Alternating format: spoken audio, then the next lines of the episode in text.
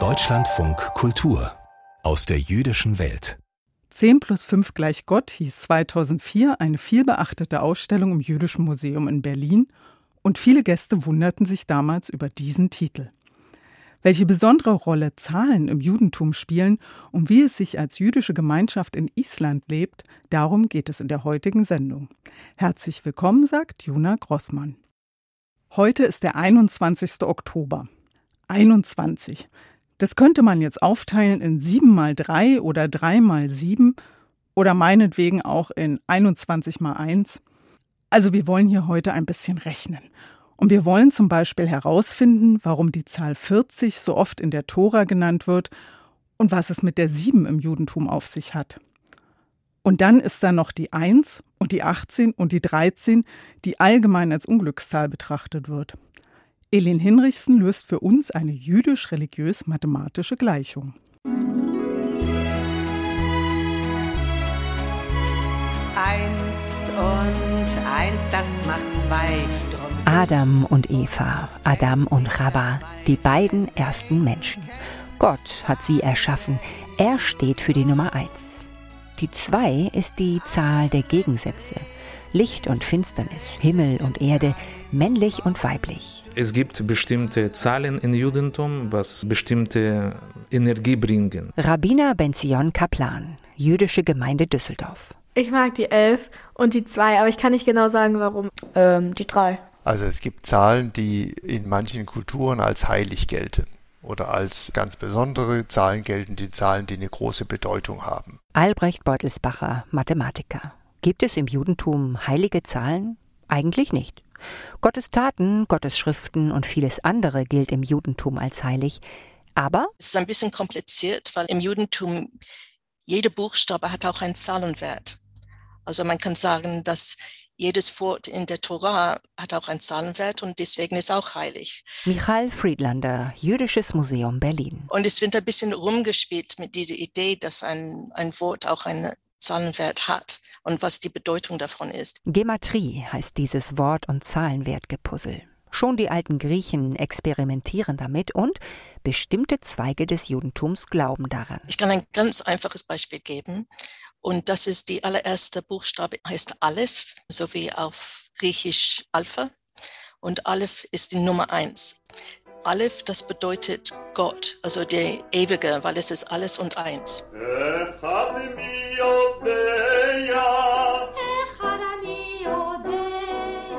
Ein Kinderlied über die Zahlen. Jüdinnen und Juden weltweit singen es in der Familie beim Frühlingsfest zu Pessach. Wer weiß, was eins ist? Ich weiß, was eins ist. Wer weiß, was zwei ist?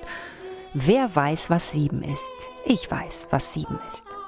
Kinder können mit diesem Lied die hebräischen Zahlen lernen. Und wir lernen, einer ist Gott. Das ist wichtig im Judentum. Und sieben Tage hat die Woche. Gott hat die Welt geschaffen in sieben Tagen. Ich finde sieben ist richtig schön, weil sieben ist ja diese heilige Zahl. Und Gott segnete den siebenten Tag und heiligte ihn, weil er an ihm ruhte von allen seinen Werken, die Gott geschaffen und gemacht hatte. Die sieben. Religiös gerechnet sechs plus eins. Unter Mathematikerinnen und Mathematikern gilt die sechs als perfekte, in sich stimmige Zahl. Albrecht Beutelsbacher, Mathematiker und Buchautor. Was wirklich noch dazu kommt, ist der siebte Tag. Der transzendiert sozusagen die Zahl 6. 6 ist so ähnlich wie die 12, da kann man sich eigentlich auch nicht richtig vorstellen, acht Tage oder fünf Tage oder so. Nee, sechs ist auch so eine gute Zahl, die in sich stimmig ist. Und darüber hinaus zu gehen, bedeutet einerseits diesen Kreis zu sprengen, aber andererseits auch natürlich ihn auf eine höhere Ebene zu heben. Und deswegen ist der siebte Tag ja auch nicht irgendein anderer Tag, sondern ist der Ruhetag. Und deswegen diese wiederkehrende Nummer sieben gibt uns Leben einen bestimmten Rhythmus. Sieben Tage hat eine Woche. Siebenmal soll Joshua um die Stadt Jericho herumlaufen, um die Mauern zum Einsturz zu bringen. Und sowohl das Laubhüttenfest Sukkot als auch das Pessachfest dauern jeweils sieben Tage lang. Also sieben Tage lang irgendwas machen, zum Beispiel feiern oder um Stadtmauern herumlaufen, oder sechs Tage lang arbeiten und einen ganzen Tag lang ausruhen. Das ist vielleicht eines der ganz großen Geschenke oder Gaben, die uns das jüdische Volk, die jüdische Kultur der ganzen Welt gegeben hat, die Sieben-Tage-Woche, die sich weltweit durchgesetzt hat. Die Zahl sieben im Judentum. Eine jüdische Braut umkreist bei ihrer Hochzeit siebenmal den Bräutigam. Noch heute gehen dem Hochzeitsmahl sieben Segenssprüche voraus. Und vielleicht ist es ja kein Zufall, dass das hebräische Wort Gad ebenfalls den Zahlenwert sieben hat. Denn Gad bedeutet Glück. Schönen guten Abend, willkommen zur Ziehung der Lottozahlen. Wie immer natürlich live hier aus Saarbrücken. Schön, dass Sie mit dabei sind. Und es geht direkt los. Viel Glück!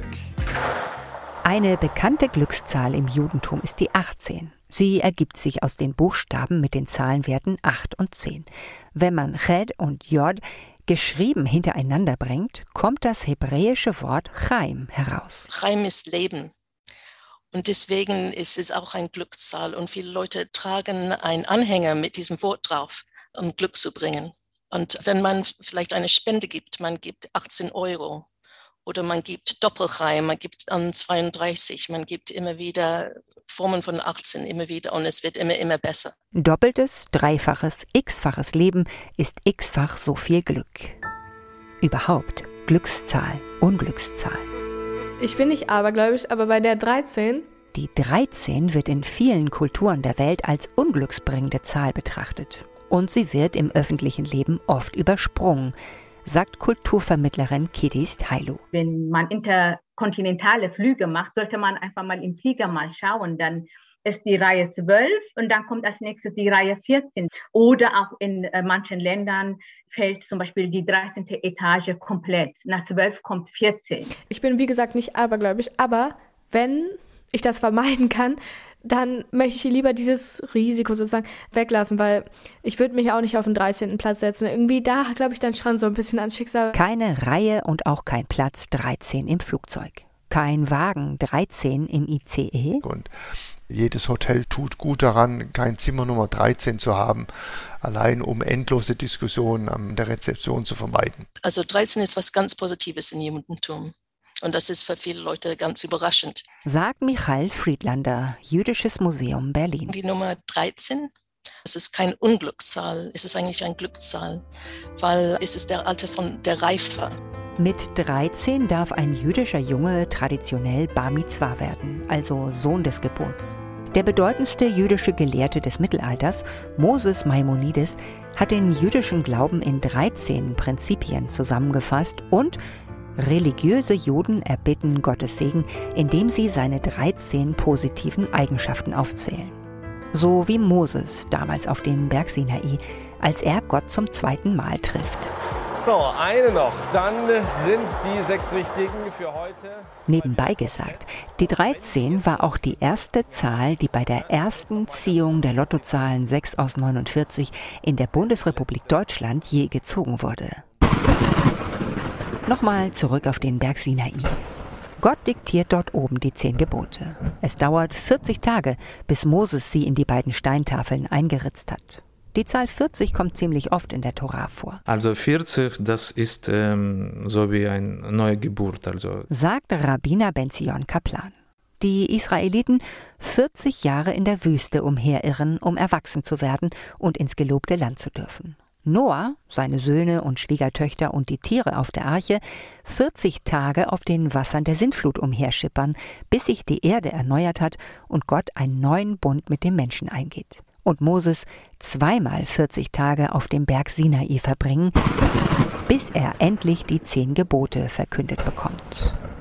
Und warum das Ganze? Eins und eins, das macht zwei. Weil Adam und Eva, Adam und Chava es eilig haben.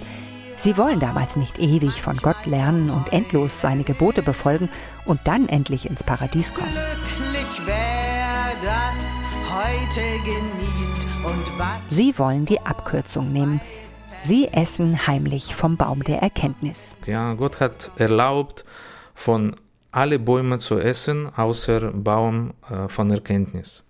Und da war noch ein Baum, Baum von äh, Erfahrung. Ja? Und diesen Baum von Erfahrung müssen wir jetzt von diesem Baum essen und uns vorbereiten an die kommende Zeit und an Paradies hoffentlich los.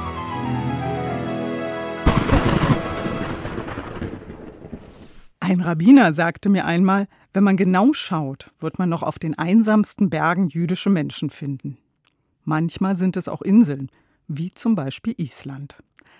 Seit Mitte des 17. Jahrhunderts lebten vereinzelt Juden auf Island, ohne ein Gemeindeleben.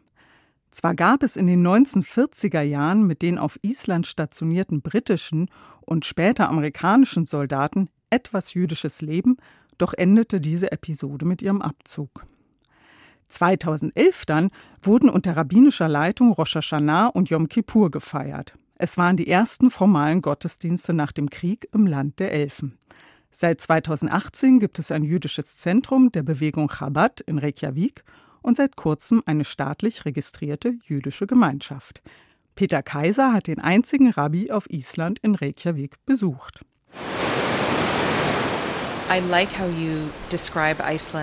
Ich möchte Ihnen Island als einen Ort beschreiben, wo Sie sich entspannen können, Inspirationen sammeln, aber auch Einsamkeit erleben können. Also Gleichzeitig haben wir auch viel Dynamik und Aktivitäten und ein reiches kulturelles Erbe.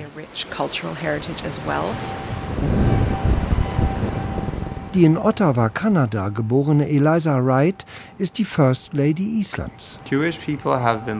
Juden leben in Island seit mehr als 100 Jahren.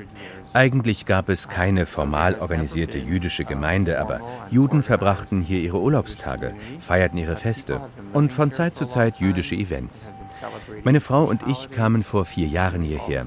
Unser Ziel ist es, neue Möglichkeiten für jüdische Einwohner hier zu schaffen, aber auch jüdische Zusammenkünfte für alle Altersgruppen. Für alle, die interessiert sind und über das Judentum lernen wollen. Mitten in Islands Hauptstadt Reykjavik wohnt die Familie um Rabbi Avraham Feldmann. Das Wohnhaus ist hell, freundlich und gleich nebenan ist das jüdische Gemeindehaus. Wir sind sehr glücklich, in diesem wunderbaren Land mit diesen wunderbaren Menschen leben zu können. Für mich und meine Familie ist es ein reibungsloses Leben, eine wunderbare Erfahrung, seit wir vor vier Jahren herkamen. Die Leute hier heißen einen willkommen. Sie sind offen zu lernen, wer wir sind. Wir haben hier nur gute Erfahrungen gemacht, seit wir hierher kamen zu den Isländern. Die jüdische Geschichte auf Island ist schnell erzählt. Seit der Mitte des 17. Jahrhunderts siedelten sich vereinzelt Juden auf der Insel an, doch ein richtiges jüdisches Leben gab es nicht. 1939 gelang einigen wenigen deutschen Juden die Flucht nach Island, doch erst nach 1940 wurden mit der Ankunft britischer und amerikanischer Soldaten zwei temporäre Synagogen gebaut. Doch auch da gelang ein jüdisches Gemeindeleben nicht wirklich. Das ist heute anders. For the last years we have a in den letzten Jahren hatten wir jedes Jahr einen Holocaust-Gedenktag. Dieses Jahr war das Ende April. Und wir haben dabei eine wunderbare Zusammenarbeit zwischen der jüdischen Gemeinde mit der deutschen Botschaft, der polnischen Botschaft und der US-Botschaft. Und in der Vergangenheit hatten wir auch die isländische Universität. Das ist ein Event, das für die Öffentlichkeit offen ist. Das findet immer an anderen Orten statt. Ich finde, es ist eine wichtige Lehre vor dem Hintergrund dieser Tragödie, und ich hoffe, wir können von der Geschichte lernen, von der Vergangenheit. Inzwischen umfasst die jüdische Gemeinde auf Island rund 100 Mitglieder. Es gibt eine Torahrolle hier, das Gemeindehaus, eine öffentliche Menorah in der Hauptstraße von Reykjavik und sehr besondere Mikwe. Wir haben keine reguläre Mikwe, wie etwa in Deutschland oder in vielen jüdischen Gemeinden weltweit. In Island ist es recht einzigartig. Wir haben Naturmikwa. Die wunderschönen, natürlichen heißen Quellen auf Island, die zählen als eine Mikwe. Ich meine, die besten. In naher Zukunft sollen diese Mikwe dann auch Indoor-Mikwe werden. Aber meistens erfreuen wir uns am Naturerlebnis dabei. Nur die Schabbatzeiten sind auf Island recht ungewöhnlich. Denn im Hochsommer, bei 21 Stunden Tageslicht, schwankt der Schabbatbeginn extrem, eine Viertelstunde vor Mitternacht. Schabbatende ist dann erst um 1.30 Uhr, was gemeinsame Haftalah-Feiern im Gemeindehaus nicht erlaubt. Im Winter dagegen beginnt Schabbat schon um 15 Uhr. Die Gemeinde wurde auch vom isländischen Staat anerkannt. Wir haben lange darauf gewartet, aber nun haben wir die offizielle staatliche Anerkennung erhalten für die jüdische Gemeinde in Island. Die Kippa zu tragen beim Gang durch die Stadt ist hier kein Problem. Und auch die Beziehungen zu anderen Gemeinden sind herzlich und offen, sagt Rabbi Feldmann. Pastor Sigo Ruhr Arni Pordason, einer der zwei Pastoren der 6000 Seelen zählenden Gemeinde der Hallgrimskirkja, der größten christlichen Gemeinde auf Island, nickt zustimmend. Die Religionsvielfalt auf Island nimmt zu. Und es nehmen auch die vielfältigen Fragen zu, wie etwa, gibt es Gott oder nicht? Was hat das zu bedeuten? Es ist sehr wichtig, diese Fragen zu diskutieren, ehrlich und offen, weil Glaube und Religion ändern sich seit Beginn der menschlichen Existenz. Wir haben eine gute Beziehung zu den verschiedensten Glaubensgemeinschaften auf Island. Bald soll es eine Synagoge auch wieder geben, meint Rabbi Feldman. Das Gemeindehaus ist sowieso schon geöffnet, denn wir wollen offen sein für alle in Island, die etwas über die jüdische Kultur lernen möchten und das jüdische Leben. Man kann in dieses Haus kommen und hat die Gelegenheit zu lernen. Shabbat Shalom und ein schönes Wochenende wünscht Jona Grossmann.